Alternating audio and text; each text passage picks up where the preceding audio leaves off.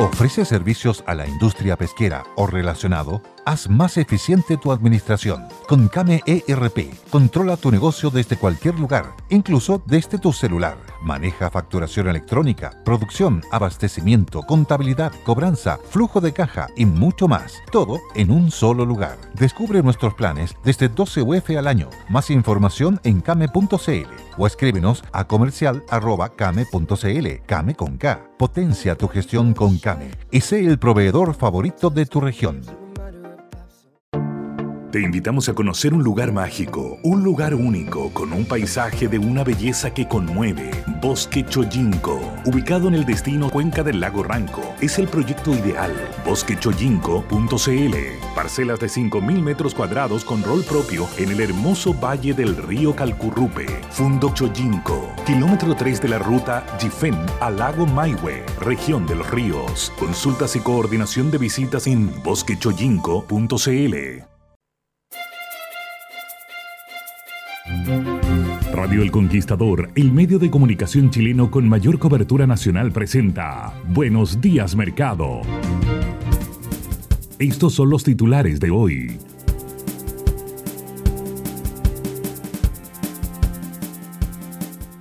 Propuestas para enfrentar la crisis alimentaria. Frente al complejo escenario económico, aumenta el número de chilenos que se identifica como clase media.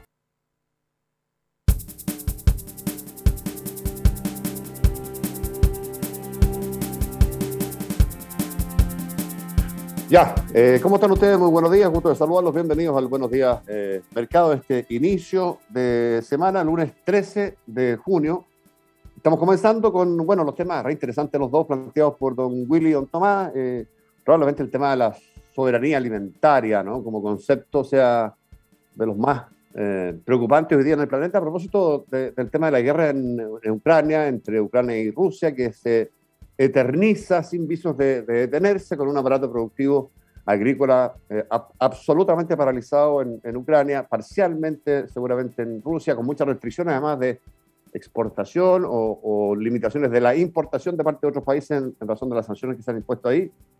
Eh, eso le ha pegado los precios, pues también al, abastecimiento, con una cadena además logística a nivel mundial todavía compleja, con precios al alza y con riesgo más allá de la elevación de precios, que ya es un riesgo muy sustancial de simple y llanamente desabastecimiento, particularmente de algunas cuestiones ¿ah? eh, o de algunos insumos básicos. Don Tomás, por favor. Exactamente, señor Levin. Estoy mirando acá, eh, en el caso de precios de alimentos, los incrementos anuales tal como te señala, en el caso de trigo, efectivamente es como el niño símbolo de, bueno, junto con el aceite, eh, de, este fenómeno. Y en el caso del trigo, el aumento es de 60% en los últimos 12 meses. En el caso del aceite, 71%. En el caso de los quesos, el queso y leche, por cierto, 41%. En el caso de jugo de naranja, 52%. En el caso del café, 46%. En el caso del algodón, 70% arroz, 31%, eh, y así. Entonces, de ese punto de vista, efectivamente, señor Lavín, se ha ido produciendo, por el momento, lo que se denomina el efecto precio primero. Mm. ¿Te O sea, ¿qué es lo que acabo de señalar? Aumentos de precio sustancial. ¿Te fijas? Que, que, evidentemente, claro, bueno, nosotros lo hemos sentido y, de hecho yo creo que de casi un tercio de nuestra inflación, señor Lavín, son alimentos, el precio de alimentos. Ahora, esto ha ido generando, señor Lavín, una cosa que, claro, aquí ya me empezó a preocupar un poco más, que es eh, efectivamente la restricción a las exportaciones. Por el momento son relativamente, relativamente puntuales. Este, está el caso, por ejemplo, de Malasia, que restringió la exportación de carne blanca. ¿Okay? En el caso de Indonesia, aceite de palma. En el caso de... también. La India, claro, trigo y azúcar. En el caso de la India, eh, que es un productor de trigo importante y de azúcar también, pero, pero no es un gran exportador. Es, en general es para su consumo interno. Entonces, eh, pero esto, señor Lavín, eh, claro, efectivamente generó que los genios, que nunca faltan, hayan salido con este concepto, señor Lavín, de soberanía alimenticia, en donde lo que se busca es promover el consumo doméstico limitando las exportaciones. Perdona, Tomás, ¿eso son genios chilenses? ¿Vale decir que Chile limita la eh, exportación? no, eh, transversales de manera internacional. Transversales. Ah, sí, yo he escuchado voces como esta en la convención. ¿eh? Porque en Chile estamos refregados si hacemos eso. ¿ah? No, claro. No nos claro. autoabastecemos ni de carne, ni de leche, ni de trigo, por nombrar algunos nomás. O sea, Exactamente. Exactamente, señor Lavín.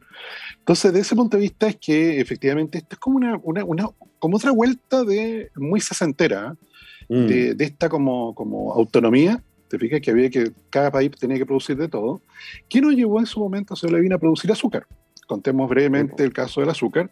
Eh, a nivel mundial, la manera más competitiva de producir azúcar es con la caña de azúcar. Esa es la manera más barata de hacerlo, es el azúcar más dulce. Pero bueno, en su momento se decidió que producir azúcar era, era como de seguridad nacional o algo así, y por tanto se empezó a producir azúcar a partir de la remolacha.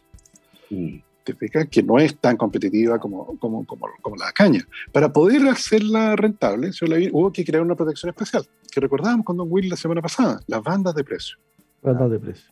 bandas de precio para el azúcar, bandas de precio para el trigo, bandas de azúcar para el aceite. Y bueno, efectivamente, durante mucho tiempo, señor Lavín, eh, esa, esa producción de azúcar doméstica fue más cara que si lo hubiéramos importado. O sea, durante décadas, señor Lavín, tuvimos que pagar un azúcar más cara de la que pudiésemos haber pagado si hubiera habido libre comercio de azúcar. Bueno, vino el acuerdo con Mercosur, ¿ok? donde hay importantes productores, y bueno, y con, con el resto de, de, de, el- el- el- de América Latina, donde hay importantes productores de azúcar, en donde paulatinamente, y comentábamos el caso de Yansa, que era una de las empresas principales en esta materia, y que logró la reconversión. ¿Te? Hoy día Yansa produce bastante más cosas que azúcar. Dicho, ha tenido que ir cerrando plantas de azúcar porque evidentemente la situación eh, es la que es en el comercio mundial. Entonces, está como te señala Seo Lavín, es muy raro que exista un país que es capaz de producir todo. Mm. Eso es muy raro, no existe. El comercio internacional justamente nos permite eso. De hecho, una de las gracias de Chile es que produce alimentos en una época en la cual en el hemisferio norte no los producen porque está en invierno. La fruta. Oigan, genio, genio de esto. o sea, ¿recuerdan ustedes el caso cuando sufrimos el atentado contra las uvas chilenas? Que el gobierno de Chile se tuvo que salir a comprar toda la cosecha de uva y, y, bueno, y repartirla por todo Chile. Te fijas, cada hogar chileno llega un cajón de uva. Eh, eso no es el camino. ¿Te fijas? O sea, evidentemente cada país tiene que producir en lo que es más competitivo. Y eh, lo que sí yo recomendaría, bueno, reco- recomiendan los expertos hoy día, en realidad, hay cuatro ex ministros de Agricultura entrevistados hoy día en la revista El Campo del Mercurio, en donde se dice, oye, mira, así como se, se, se habló de las vacunas, eh, hay que comprar contratos futuros de, de, de, de, efectivamente de estos productos, que tienen la gracia, señor Lavín, de que eh, como son cosechas anuales, los precios funcionan. Entonces, claro, Ucrania está en guerra, ¿te fijas? Eh, Argentina, claro, tiene la brillante idea de ponerle retención a las exportaciones, así que no va a haber mucho de ahí. Pero Canadá y otros países sí van a producir más. Nosotros también podríamos producir más, señor Lavín. El corazón triguero chileno es la Araucanía. Mucho auditor nos está escuchando desde allá. Mm. Pero la violencia, viste, hoy día, o sea, hace pocas horas atrás le quemaron la casa al empresario Juan Sutil. Y unos de campo. y unas maquinarias, camiones y camionetas. Sí, claro. No, Acabo de ver la entrevista de un ex, de un ex eh, intendente de, de la presidenta de Bachelet diciendo que es, pan- es el pan de cada día. Sí. Sí, que es el pan de cada día en esa zona. Mm. Entonces, claro, ¿quién se va a atrever a sembrar? De hecho, las intenciones de siembra me parece que están cayendo entre 20 y 30% en la Araucanía. Entre 20 y 30% por esa razón, por supuesto, pero además, fíjate, porque eh, como hay que financiar la cosecha, ¿no? ¿Verdad? Hay problemas de financiamiento en un sentido bien específico derivado de la escasez de otro tipo de cosas a nivel internacional, como son los fertilizantes, que encarecen muchísimo la, siembra, ¿no es cierto? Entonces, fertilizantes te eleva mucho el precio, está escaso, eh, pero simultáneamente la inseguridad para poder hacer la cosecha eh, te, te pone la, espada de Damocles y, y hay una... Yo entendía que al respecto del hubo una intención cercana al 30% de, de menor cosecha en la zona de, la Araucanía. Eso por, poner, por, ponerte un ejemplo nomás. ¿sí? Cualquier otra producción allá en la Araucanía está muy complicada, ¿no? de cualquier otra cosa, además del chico. Oye, yo, yo quería agregar a, lo que comentaba Tomás, eh, que pasan además dos cosas que son importantes en este realismo mágico que, que- que algunos quieren desarrollar con, con la autarquía alimentaria al final del día, ¿no? O sea, producir todo lo que podamos comer. Es que se generan además dos cosas que son para mi gusto importantes. Una es que se restringe la libertad. ¿ah? Porque estás obligado, como bien dice Tomás, a, comer lo que tu país es capaz de producir. Por lo tanto, olvídense de los plátanos, olvídense de las piñas, olvídense del mango, del maracuyá, olvídense de todo eso, porque Chile no produce eso. Entonces, difícilmente podríamos seguir comiendo plátano, piña, etc. ¿ah? Sin, sin, sin contar con que también a destemporada cuando en Chile no se produce naranja, hoy día las podemos traer de Estados Unidos porque estamos contra temporada con el hemisferio norte. Por lo tanto, se acaba la naranja y ya no hay naranja. No puede comer la naranja. Con lo que, con lo que si alguien quiere libremente comer una naranja, no la va a tener. ¿ah? Y, eso, eso es esta, esta, autarquía alimentaria. Por lo tanto, te restringe la libertad. ¿ah? La libertad de elegir, la libertad de eh, consumir aquellas cosas que tú quieras consumir en tu canasta de bienes. Y lo segundo es que por razones obvias, además se produce un incremento de precio, porque en la medida en que los productos estos empiezan a desaparecer de, la producción o empiezan a aparecer en la producción, los primores, que son los primeros, las primeras cosechas, van a ser infinitamente caras porque no hay más. O sea, no vas a poder traer de otra parte productos eh, que se empiezan a cosechar en algún minuto, que empiezan los primeros productos, y después cuando se van acabando, empieza a subir el precio porque hay cada vez menos. Entonces, además, vamos a terminar pagando más caro por productos que no podemos traer del extranjero. O sea, de verdad, este realismo mágico de algunos genios, como dice Tomás, eh, atenta contra, contra las personas finalmente. son las personas las que no van a, van a tener que sacar el plátano de su dieta, van a tener que sacar las piñas, van a tener que sacar el mango, la maracuyá, y en algunas épocas van a tener que sacar la uva, van a tener que sacar las manzanas, todas las frutas. Si, si, si, la producción no es infinita, Chile eh, eh, está bien, puede estar bendecido por Dios y todas estas cosas que... Pero la verdad es que no puede producir todo. ¿ah? Hay un montón de cosas que no se producen en Chile y que por suerte, y gracias a Dios tenemos libre comercio, se traen de otras partes. Mm. Y eso no, va no sería posible según esta, esta, esta tontera de, de, de, algunos, de algunos genios, digamos, que están instalados, por supuesto, en cómodas oficinas en la CEPAL, eh, con regios sueldos pagados por, los, por todos los gobiernos, vale decir, pagados por nosotros. ¿ah? Y eso que no se le olvida a la gente en Chile, que cuando un funcionario de la CEPAL recibe su sueldo, se lo está pagando usted desde equipo. ¿ah? Porque para pertenecer a estos organismos multilaterales, los países tienen que pagar, tienen que tener, pagan como una membresía, digamos. Pero eso se financian. Si, si los organismos internacionales no, no son de gente eh, bondadosa que se va a trabajar sin que les paguen. Y todos los sueldos de todos los organismos multilaterales lo pagan los países. Y como lo pagan los países, lo pagan los estados. Y como lo pagan los estados, lo pagan los gobiernos. Y como lo pagan los gobiernos, adivine quién paga. Usted con sus impuestos. ¿Ah? Entonces, eh, creo que, que, es mejor que se, se dediquen a otras cosas. Muy notorio, se habla bien, el ejemplo argentino, ¿eh? muy notorio el ejemplo argentino. ellos colocan, con otro propósito, ¿eh? eran las retenciones, son las retenciones, que son impuestos a las exportaciones. ¿Te fijas? Es una manera de ellos, eh, erróneamente al final, de, ¿te fijas cómo se les devalúa tanto el tipo de cambio? Ellos dicen están ganando los exportadores. Entonces, como están ganando los exportadores porque sube el dólar, y cobremos un impuesto especial, que es la retención. Mm. Bueno, a la carne le cobraron un impuesto, le cobran un impuesto especial. Eso hace que sea muy difícil exportar carne desde Argentina. Y eso debería ser abundante la carne y más barata en Argentina. ¿Se produce eso, Tomás, o no? Bueno, ¿qué ocurrió?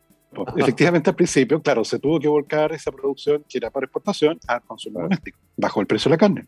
Al bajar el precio de equilibrio, evidentemente los incentivos a poder seguir produciendo, se produjo menos carne. Señor Lavín, en el caso argentino tienen que traer carne desde Paraguay y ¿ah? Brasil. Les pasó con el gas, les pasa ahora con la carne. Es increíble. No tienen carne. Es, como que aquí en Chile llegara a faltar el vino, señor. No, mm. o sea, si llega a faltar el vino aquí en Dramática Chile. Dramática Dramática escena. No, no, no. Señor Flores, ni Dios lo quiera.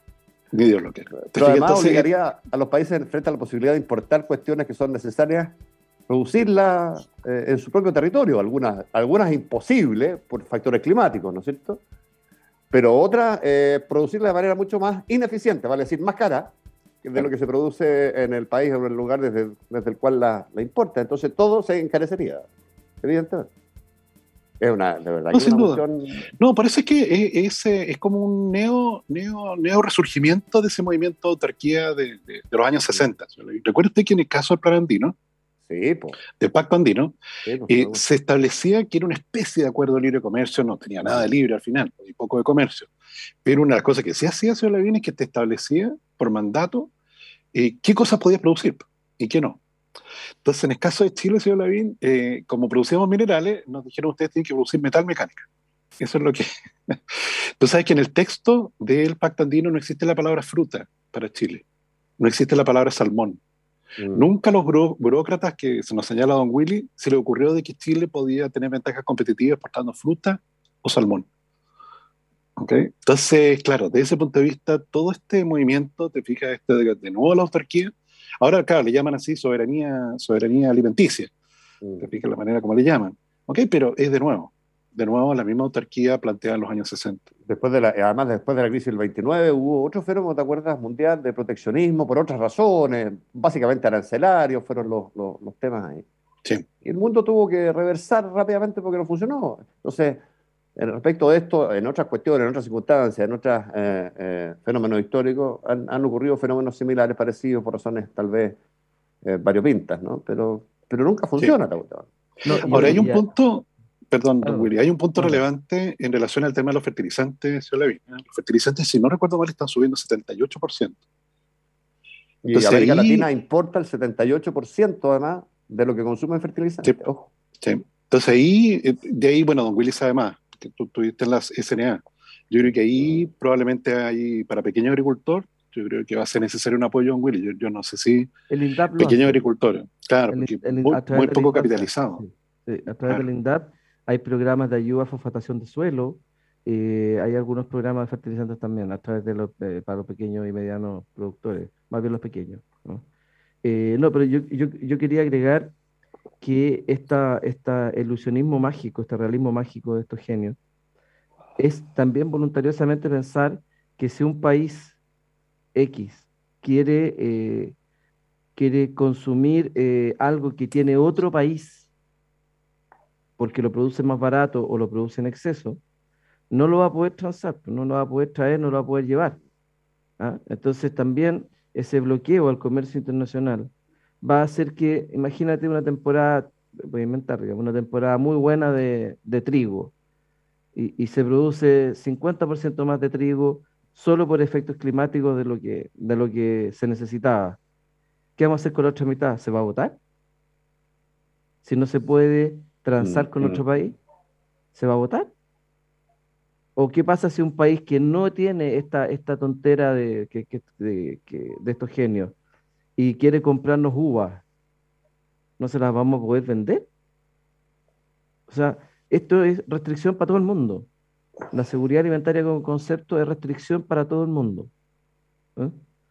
Yo quiero pensar ingenuamente que estas restricciones así puestas tienen algo que ver en alguna medida, la vuelta re larga, con, por ejemplo, situaciones de escasez alimentaria en, en África ahí probablemente, pero tampoco resulta ser una solución.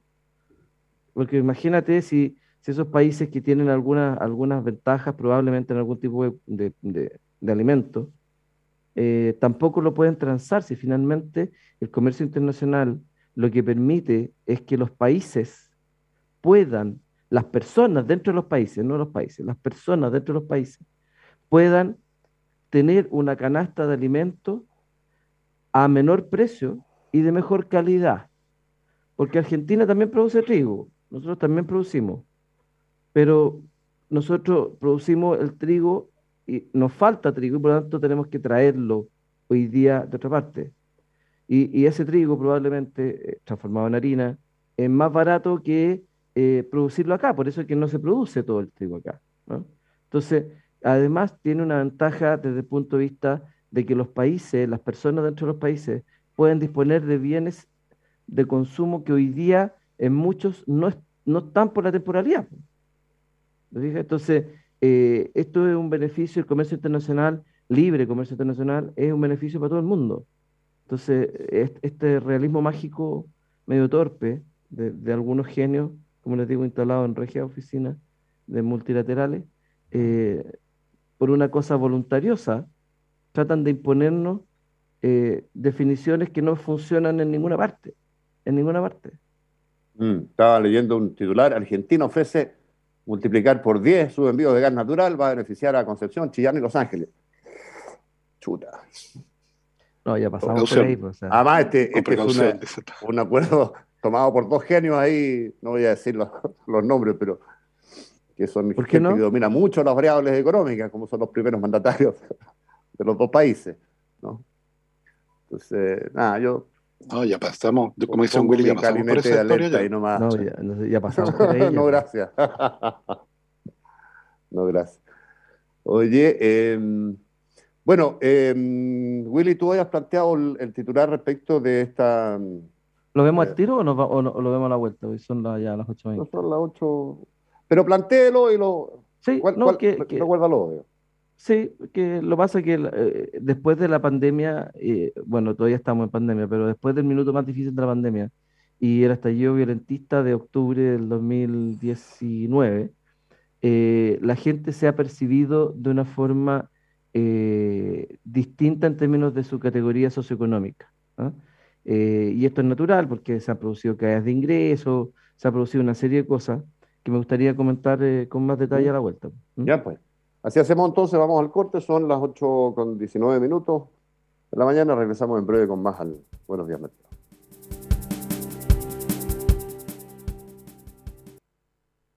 Lucky Land Casino asking people what's the weirdest place you've gotten lucky? Lucky? In line at the deli, I guess? Aha, in my dentist's office. More than once, actually. Do I have to say? Yes, you do. In the car before my kids' PTA meeting. Really? Yes. Excuse me, what's the weirdest place you've gotten lucky? I never win and tell. Well, there you have it. You can get lucky anywhere playing at LuckyLandSlots.com. Play for free right now. Are you feeling lucky? No purchase necessary. Void where prohibited by law. 18 plus. Terms and conditions apply. See website for details.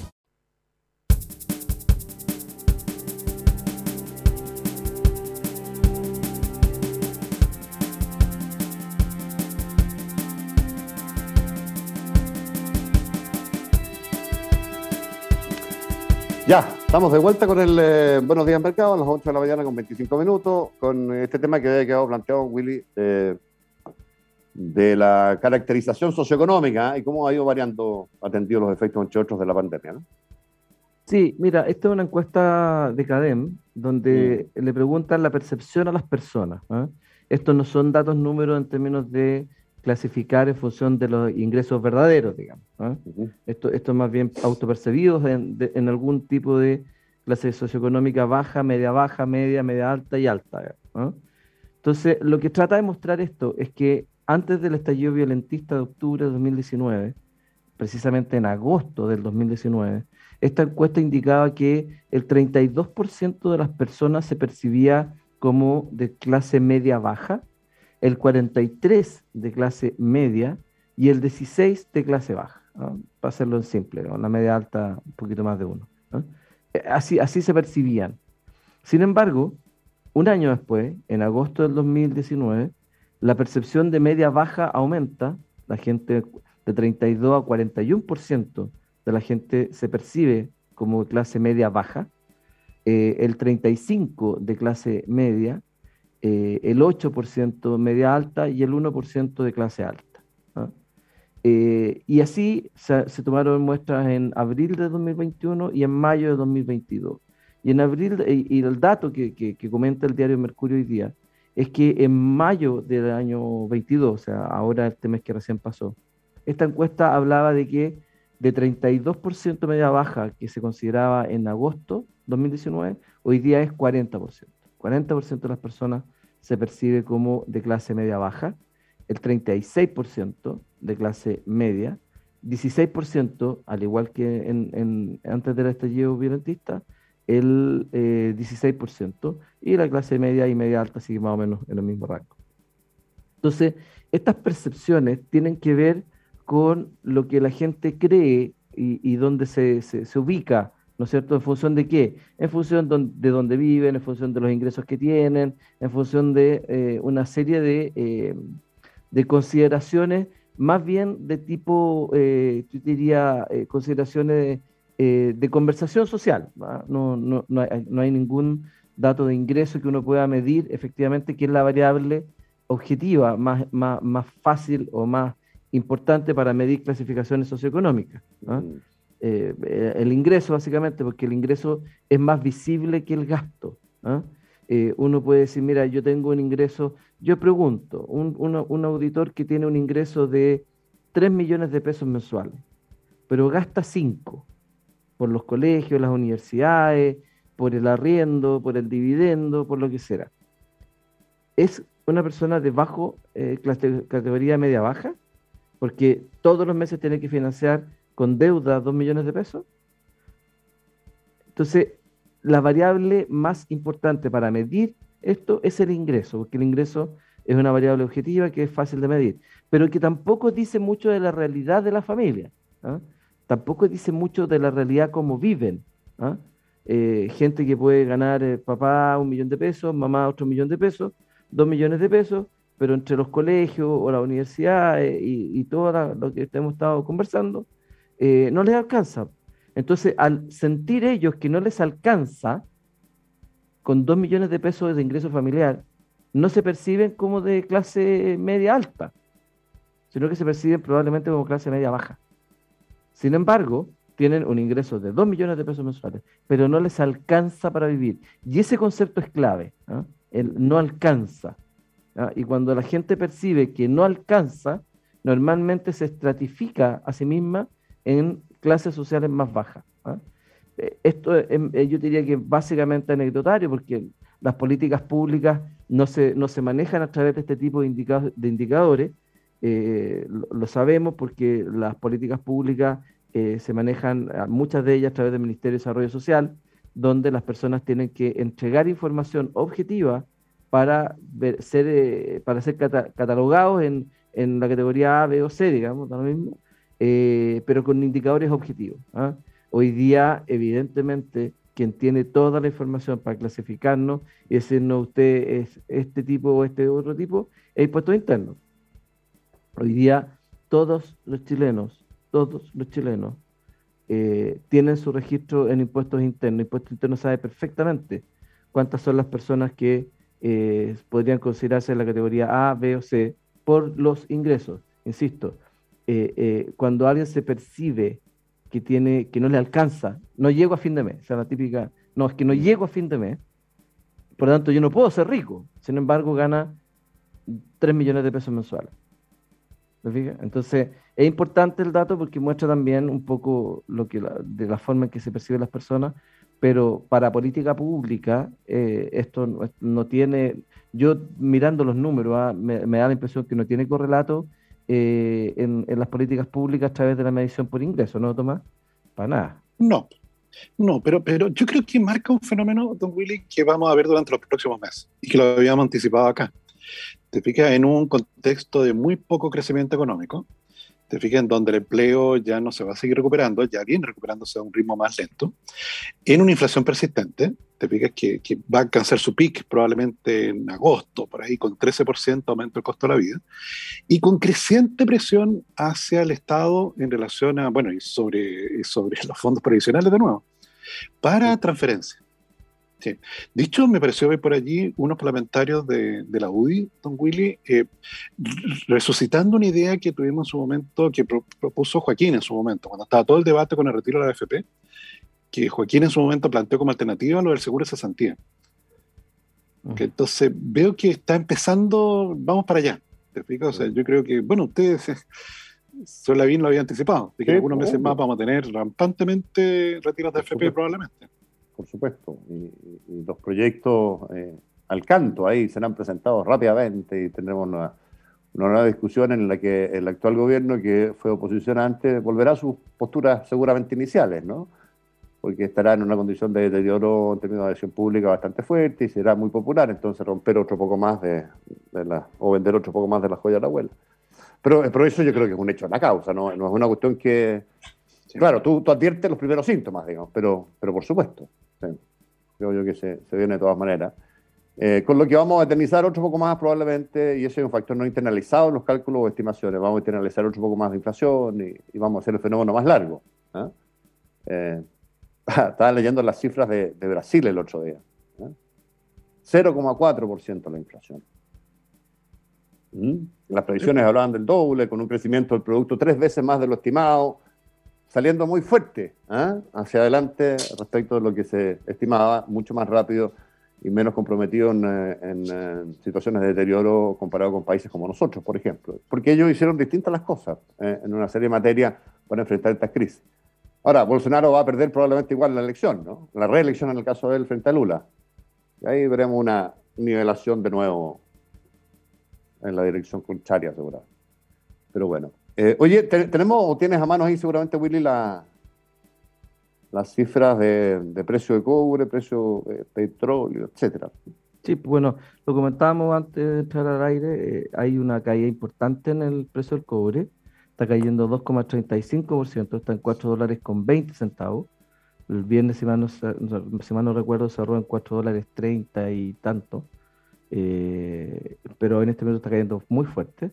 Los combustibles también están cayendo, pero se mantiene el Brent sobre 120 dólares y el BTI muy marginalmente 119 eh, dólares el barril, cayendo ambos eh, entre un 1,2 y un 1,3% el precio. Del gas natural también está cayendo, en la gasolina, eh, el oro, la plata, la soya, el trigo, lo único que está subiendo en, términos de los commodities que miramos, marginal en 0,82, el carbón, el, acero y, y, otros minerales más también están cayendo. Así que es una jornada de mucha caída en, los commodities.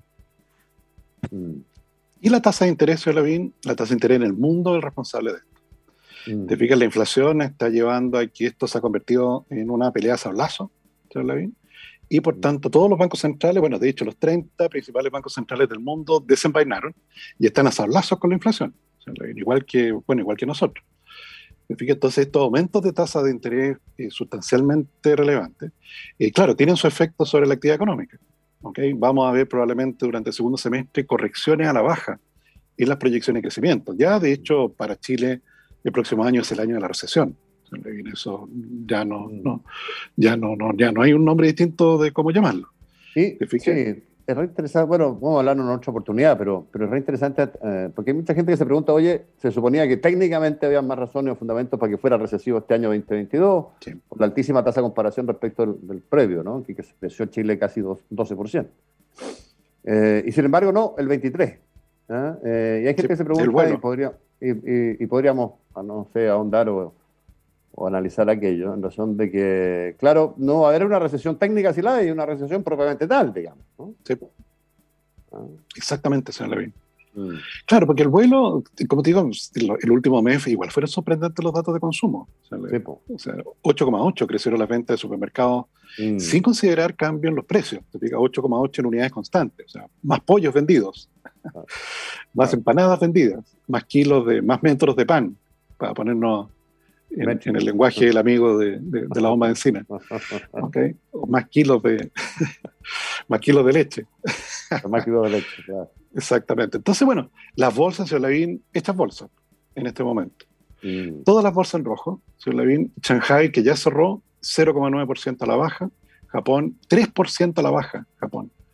En el caso de Inglaterra, 1,18 a la baja, Francia, 2%, igual que Italia, España, 1,8% y los mercados futuros para la bolsa americana también, también eh, a la baja. Y el dólar, señor Lavín, en este momento se han transado 9 millones de dólares aquí en Chile, 855 pesos. Uy. No, si estamos a sablazo, señor Lavín. Este, efectivamente, el día, el día viernes cerró en 8.45. Yuri subió como 18 pesos, señor Lavín, ese día. Ese día, vale. Ahora está subiendo 10 está subiendo 10 pesos, pero la viene en este momento. 8.55. 10 más, digamos. Bueno. 10 más. Está más hablazo señor Levin. ¿Sí? Llegó el momento de los sables. Mm. Sí, no, qué complejo, ¿eh? Qué, qué difícil. Oye, vamos a tener eh, probablemente. Tenemos reunión de política monetaria en junio también, ¿no? Vamos a tener probablemente. Julio, yo creo que no. no. Ah, ya. ¿No? Ah, ya. Que ya no días al año, ¿no? Ya no son 12 como eran antes. Sí, yo creo que lo, voy a corroborar, ah, pero me parece que en julio no hay. a agosto entonces, ya. Igual pueden reunirse de emergencia. Sí, sí. Pero, pero me parece que en julio no hay. Lo, voy a corroborar de inmediato. Correcto, correcto. No, porque ahí, eh, claro, van a haber señales entre medio, es, muy, muy llamativo, algo que se viene corroborando. ¿ah? Nosotros, había, yo había leído hace un mes atrás y creo que lo comenté acá, artículos que hablaban de la prevalencia e intensificación de la inflación a nivel internacional. Eh, y ya uno podría haber pensado que estábamos viviendo, habíamos pasado, estábamos pasando la, peor eh, etapa de la inflación, y sin embargo, esto no va a ceder, digamos, ¿eh? a nivel internacional, muy luego por lo menos, y, vamos a tener que seguir viviendo con el, con el fenómeno. Sí hay, señor Lavín, me corrijo. Otra julio? En julio hay, en agosto no hay. En agosto no hay, ya. El 12 y 13 de julio, señor Lavín, se reúne, se reúne efectivamente la, el Consejo del Banco Central. Nos queda un mes, claro Claro, en agosto no hay. En agosto no hay. Y ahí se pasa a septiembre. Pero en julio sí hay reunión. No, en julio ya vamos a tener además la constitución ahí, el borrador final, final. 4 de julio. Se ha ido achicando, parece, eso, ¿eh? La medida que, que personas más ilustradas lo han ido revisando, parece que se ha ido achicando. Claro. Eh, y se ha ido armonizando. ¿eh? Eh, y se han ido sacando artículos que estaban de sobra, duplicados, que decían lo mismo, regulado en lo mismo, regulado en otro. En fin. nada, con toda una discusión que está instalada en este momento que tiene que ver con cómo se puede, como alternativa de, emergencia, fíjate, em, modificar la actual constitución como un como una alternativa, como la tercera vía, como se ha llamado, a estas dos que, que están de alguna manera inciertas en su resultado. Pero la existencia de este tipo de iniciativa, de cómo reformamos esta constitución como alternativa, tiene que ver con presionar en favor del rechazo, sí, por supuesto, pero con la posibilidad cierta de que el rechazo gane, pues. Si, si, no, no estaríamos hablando de esto. ¿ah? Si tuviera el apruebo en, el 80 que tuvo, no estaríamos hablando nada de esto. Ahora me llama la atención algunas mediciones. Fíjate que la, la medición que hace la encuesta CEP pone muy cerca en un empate técnico, 27-25, el apruebo y el rechazo. Y claro, todo el resto de las eh, encuestas, un poco más, un poco menos, dan distancias completamente distintas y mucho mayores en favor del rechazo. Ahí hay una, cuestión que, mm, que, hay que revisar metodológicamente porque las, encuestas son fotos del momento y la crítica que uno le puede hacer a la CEP es que la toma de muestras de la CEP comienza el 13 de abril, 13 de abril, y termina el primero de junio, vale decir, más de un mes y medio en el que pasan muchas cosas evoluciona la opinión pública, es sensible a lo que está pasando y se ha ido agudizando en ese medio, y medio evidentemente, el, el, eh, rechazo ¿ah? en vez de la prueba. Entonces, eh, esa medición no es una foto instantánea, desgraciadamente para la CEP, eh, que respecto de, otros de otros tópicos podría tener mejor pronóstico, pero en este caso da la sensación que está un poquito desfasada y cuando uno ve todas las otras encuestas, la verdad es que la distancia se acorta, sí, claro, pero muy marginalmente. Veía ayer el Pulso Ciudadano, aproximadamente 12, 12, no 2, 12 puntos de diferencia. Entonces, claro, eh, en fin, ahí hay tema para discutir metodológico y político, porque esto tiene un fondo, las encuestas, las cifras, los sondeos, los resultados que se entregan, crean realidades políticas. Pues. Entonces, para hacer encuestas y comer pescado, como en todo, hay que tener harto cuidado. ¿eh? Harto cuidado. Oye, bueno, eh, vámonos al último corte. Si les parece, regresamos con la parte final ya del Buenos Días Mercado.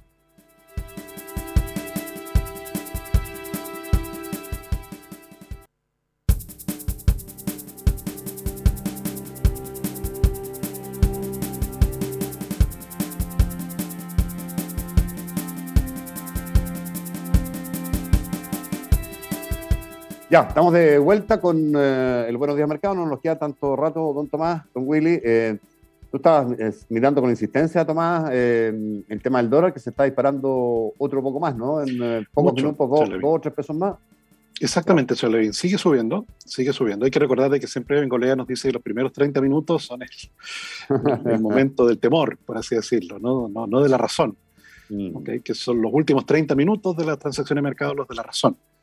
Pero bueno, veo mucho temor, señor Lavín, ¿eh? veo mucho temor. Efectivamente se han transado para lo que es una mañana, a esta hora de la mañana, más de 50 millones de dólares. Ya en este momento en 858 pesos, subiendo, déjame ver, 13 pesos, después del alza que tuvo de 18 pesos el viernes pasado. Entonces ha habido un cambio radical. Mm. Acuérdate que hace no poco tiempo atrás estábamos en 810 pesos.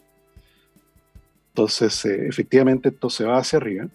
Y eh, esta semana, señor Lavín, eh, bueno, se estrena la nueva, la nueva manera de, de, alza de precios de los combustibles. Ah, ¿verdad? vamos a pues? tener 12 pesos probablemente, en torno entre 12 y 13 pesos de aumento de, de, precio. Justamente porque, claro, le lograron inyectar dos bolsas de sangre al, al MEPCO, pero al ritmo que se está desangrando ese mecanismo de estabilización, señor Lavín, no iban a durar mucho. O sea, se va a alargar el, el, mecanismo porque tiene más plata y porque además eh, la subvención es menos. Porque Exactamente. Son 12 pesos de alza máxima semanal y eso es el, doble de alza posible semanal. Exactamente. Y el, claro, lo que pasa es que este aumento de precios del, del, dólar, claro, de nuevo para arriba el precio de los combustibles. Fíjese, hay que recordar a los auditores, insistir en esto, ¿ah? porque yo veo auditores que, que, reclaman que se eliminen impuestos específicos a los combustibles. está eliminado. Hoy día está eliminado. Hoy día, eh. en términos concretos, no se está cobrando un impuesto específico y además de no se está cobrando, el gobierno de Chile, con, plata de todos nosotros, está poniéndole pesos encima. ¿okay? Mm. Está poniéndole plata encima para hacer más barata la, el combustible. Y en el caso del diésel, no se está cobrando un impuesto específico al diésel y además todos nosotros a través del MEPCO le estamos poniendo 240 pesos de menor precio al litro. Entonces, perdona, ahí me perdí. ¿Por qué no se está cobrando? porque acuérdate que el lo que hace... Ah, por la operación del MEPCO. que hoy día el subsidio, claro, hoy día el subsidio es más que... Hoy día la vaina es ya, tres veces más cara que sable en el diésel. O sea, en el fondo, claro, por el efecto del MEPCO, si, si se cobraba haciendo impuestos y ahora el MEPCO subsidia 120, en la práctica no, están, no se están pagando estos 100 de impuestos. Exactamente. Y te regalan 20. Pero en la realidad sí se está cobrando. se está cobrando, pero no en el precio a, consumidor. Sí, pues no, pues, sí se está cobrando. Lo que pasa es que en el neteo con el subsidio te regalan 20. Eso, eso, es, digamos. pero, claro. pero, no es, pero no es que la bencinera no, no, no declare el impuesto a las bencinas de lo que vendió. Lo tiene que declarar. No, no, está recaudando. No, no, no. no, ah, no, hoy día el impuesto. Ah, ya. No, pues el impuesto se rebaja. Se rebaja. Lo que hace el MEPCO es que el impuesto se ah, rebaja. tienes razón, claro. Por eso uno puede decir que el precio de la benzina estaría en 300 pesos más, ¿no? 300, claro. Sí, claro. no, no, ya, ahora te entiendo. Sí, claro, por supuesto, ya, por supuesto, claro. Ya, ya, ya. ya. Entonces, sí, no, sí. Estamos en la operación del MEPCO, claro. Entonces estaríamos en una, en una precio de benzina real, Tomás, con todos los impuestos, de cerca de 1.600, por ahí. Claro, exactamente. Exactamente. Wow. Wow. Y bueno, sigue avanzando, no, sé si como en qué trámite está ya el subsidio para la energía eléctrica, que es el otro, el otro precio que está ahí medio, medio congelado. Se despachó, porque es un proyecto de leyes, ¿eh? Eh, pero se despachó, entiendo, de la Cámara de Diputados sin esta suerte de corazón que querían poner, que es que se generara un fondo de aproximadamente 2 mil millones de dólares derivado de cobrarle más caro a los, a los grandes consumidores. Eh, pero eso, me imagino yo que eso va a terminar en una comisión mixta porque van a querer reinstalar aquello. Y eso va a alargar el trámite, pero ese trámite también tiene deadline relativamente pronto, ¿no? Porque es eh, tercer trimestre ahora iniciándose cuando debiera concretarse el alza del precio de, la energía eléctrica. 40%. 40%, 40% podría subir. Claro, Estamos a lazos, señor bueno, ¿Tú no te recuerdas, no te recuerdas, señor Levin, de esa anécdota de Napoleón? No te recuerdas, Napoleón era capitán todavía. Y se produce efectivamente en una batalla un atochamiento terrible en un camino. Iban hacia la batalla los carros con munición. Huían desde la batalla la población. Todos por el mismo camino. Imagínate el lío que se armó. Llama a la caballería montada, le dice, vayan a desarmar este problema, use los sables si es necesario. Llegó la munición. use los sables si es necesario. Oye, ah, viene una nota del financiero que antes de que nos vayamos a comentarla cortito, eh, que se refiere a la pérdida de, eh, a la falta de postulantes a trabajo en, el mundo digital, eh, a través de plataformas digitales, no en el mundo digital, a través de, plataformas digitales. pese a que dice la nota que hay mejores sueldos y menos requisitos para, para postular. Y da cuenta de algo que de alguna otra manera nosotros ya hemos comentado acá, eh, que es eh, cómo, lo, de hecho lo, ha comentado Tomás varias veces, cómo han cambiado el perfil de, de las ocupaciones, de los trabajos que, que, estamos viendo día a día, y la cantidad de ellos, digamos. ¿ah? La prueba más evidente, yo creo que muchos auditores lo pueden corroborar, es los supermercados, ¿ah? donde se empezaron a agrupar cajas, 7, 10, 12 cajas en un mismo lugar con, con, dos operadores, digamos, donde antes tenían que haber 12 eh, personas sentadas cada una en una caja, hoy día hay 12 cajas pero con dos personas, digamos. ¿ah? Y, y, que ya no pasan los productos porque es autoatención. ¿ah? o, lo que pasa en Estados Unidos con, con, las tiendas Amazon, donde uno entra a la tienda con su tarjeta y su teléfono en el bolsillo, eh, hay un portal que a uno lo identifica a través del teléfono con la tarjeta, uno saca cosas y eh, las echa en una bolsa y se las lleva. ¿Por qué? Porque automáticamente el portal detecta qué fue lo que te llevaste y te lo descarga y te lo carga automáticamente tu tarjeta. No hay cajero, no hay nada.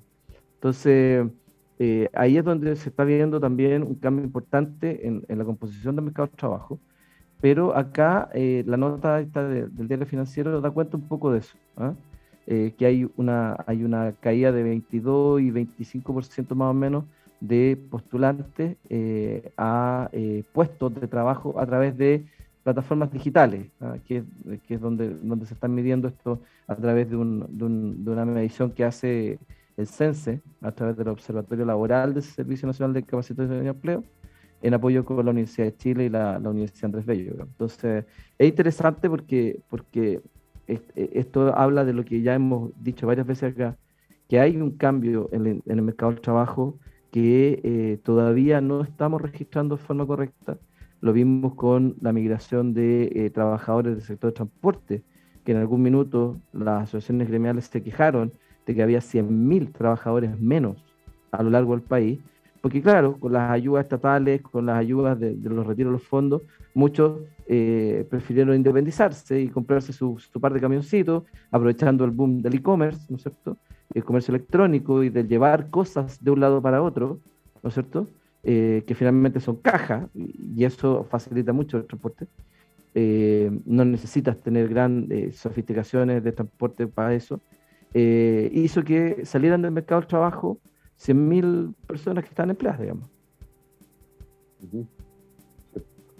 Oiga, William Tomás, sí, no nos quedan un par de minutos para las 9 de la mañana. Empezamos a, a despedirnos entonces del Buenos Días Mercado de este día, lunes 13 de junio, y regresamos con más mañana. Así que.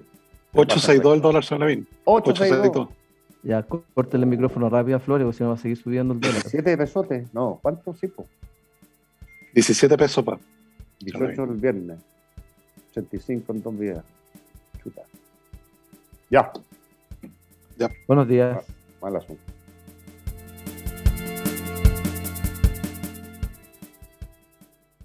Lucky Land Casino asking people what's the weirdest place you've gotten lucky? Lucky? In line at the deli, I guess? Aha, in my dentist's office.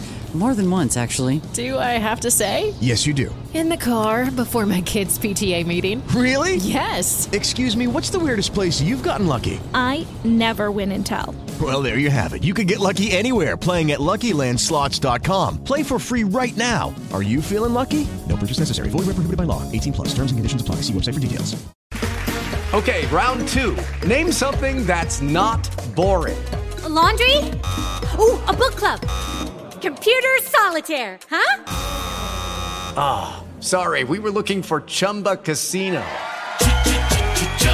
That's right. ChumbaCasino.com has over 100 casino style games. Join today and play for free for your chance to redeem some serious prizes. ChumbaCasino.com. No purchase necessary. Full prohibited by law. 18 plus terms and conditions apply. See website for details.